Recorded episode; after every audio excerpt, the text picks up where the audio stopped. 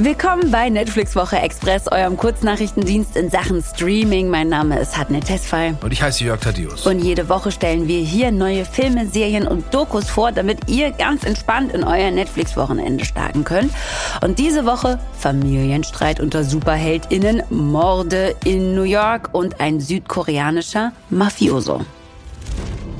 Was hast du getan? Wir töten nicht! Niemals! Er wäre hochgegangen. Damit hätte er uns und das halbe Land ausgelöscht. Dann kannst du immer noch seine Systeme abschalten, ihn in den Weltraum werfen. Du hättest viele Möglichkeiten gehabt. Du hast es dir leicht gemacht. Jupiter's Legacy. Was haben die Filme Kick-Ass, Captain America Civil War und Logan gemeinsam? Bei allen geht es um Figuren mit sehr bunten Kostümen und sehr besonderen Fähigkeiten und sie alle basieren auf Comics von Mark Miller. Der ist bekannt dafür, seine Superhelden vor sehr menschliche Probleme zu stellen und genau so funktioniert auch die neue Serie Jupiter's Legacy. Dort sorgt seit den 1930ern eine Gruppe von Superheldinnen für die Sicherheit auf der Welt, angeführt von dem Utopian, einer Art patriotischem Superman. Auch Supermenschen werden aber mal alt und müssen das Familiengeschäft an die Kinder abgeben. Und bei dem Thema knallen ja schon in normalen Familien schnell die Türen. Man kann sich also vorstellen, was dann hier los ist. Die Alten kommen nicht klar damit, dass ihre Zeit vorbei ist und die Kinder äh, sind mit ihrer neuen Rolle überfordert. Als zum Beispiel der Sohn des Utopian mal versucht, eine Superschurkin aufzuhalten, vermöbelt die in Mühe los.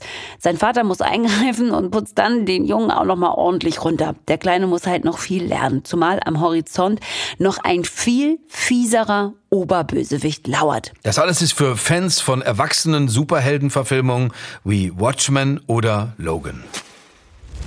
Das ist kein Monster. Das ist ein 17 Jahre alter Junge auf der Anklagebank. Das amerikanische Rechtssystem fordert von Ihnen, dass Sie Steve Harmon als unschuldig ansehen. Monster. Der schwarze Teenager Steve Harmon wird des Raubüberfalls und des Mordes angeklagt. Er soll bei einem Überfall einen Laden nach möglichen PolizistInnen ausgespäht und so seine Freunde bei einem Mord unterstützt haben. Die erschießen bei dem Überfall nämlich den Kassierer. Und jetzt droht Steve eine lebenslängliche Gefängnisstrafe. Er muss sich vor Gericht als Monster bezeichnen lassen.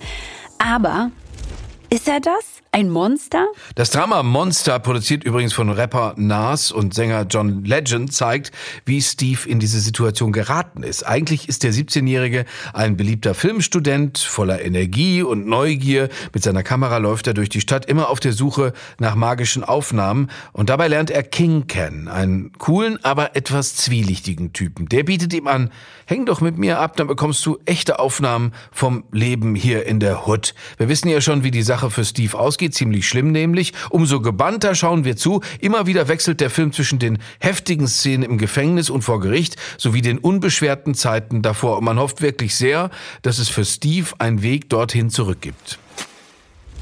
Gegen 4 Uhr morgens wachte ich mit schrecklichen Kopfschmerzen und einem Kopfverband auf. Zwei Detectives kamen und einer fragte mich, ob er meine Eltern anrufen solle. Ich meinte, ich muss bis um sieben zu Hause sein. Und er sagte, du wurdest in den Kopf geschossen, du gehst nicht nach Hause. The Sons of Sam, ein Abstieg in die Dunkelheit. Für True Crime Fans gibt es jetzt eine vierteilige Doku-Serie über den Serienmörder Son of Sam. Der hat Ende der 70er Jahre in New York sechs Menschen ermordet und weitere sieben schwer verletzt, vor allem junge Frauen. Ein Jahr lang sprach man in der Stadt quasi über nichts anderes. Der Fall ist längst aufgeklärt. Warum also gibt es jetzt eine neue Doku-Reihe? David Berkowitz, wie der Son of Sam bürgerlich heißt, hatte diese Morde zwar erst gestanden, in den 90er Jahren dann aber behauptet, nur drei der Opfer getötet zu haben. Außerdem habe er nicht allein gehandelt, sondern sei Teil eines satanischen Kults gewesen. The Sons of Sam, ein Abstieg in die Dunkelheit. Ihr seht schon, Mehrzahl, geht der Frage nach, warum trotzdem nur Berkowitz verurteilt wurde.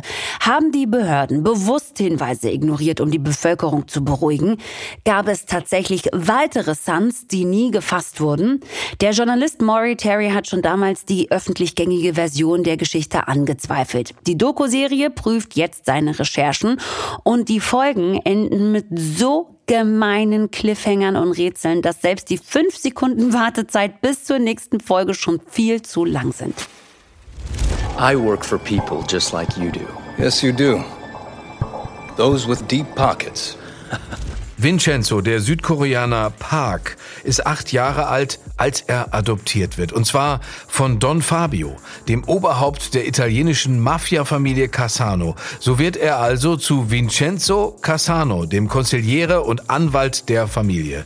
Eine Erfolgsgeschichte also, bis der Alte stirbt. Dann rückt nämlich dessen leiblicher Sohn Paolo nach und Vincenzo verzieht sich lieber aus Rom nach Seoul. Dort will er aus einem geheimen Tresor Gold stehlen, das Milliarden wert ist. Blöderweise steht diesem Plan noch eine gefährliche Immobilienfirma im Weg, die beansprucht das Gebäude für sich, in dem dieser Tresor steht. Vincenzo muss Überzeugungsarbeit leisten mit maßgeschneidertem Anzug und harter Faust.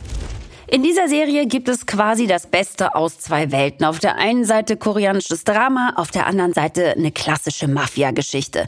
Es wird mit Slow Motion geklotzt, es wird erstaunlich viel gelacht und uns ein Held präsentiert, der diesen Titel moralisch gesehen überhaupt nicht verdient hat. Zwischen all diesen Bösewichten fällt Vincenzo eigentlich nur deswegen positiv auf, weil er in jeder noch so bedrohlichen Situation souverän bleibt und sie clever löst.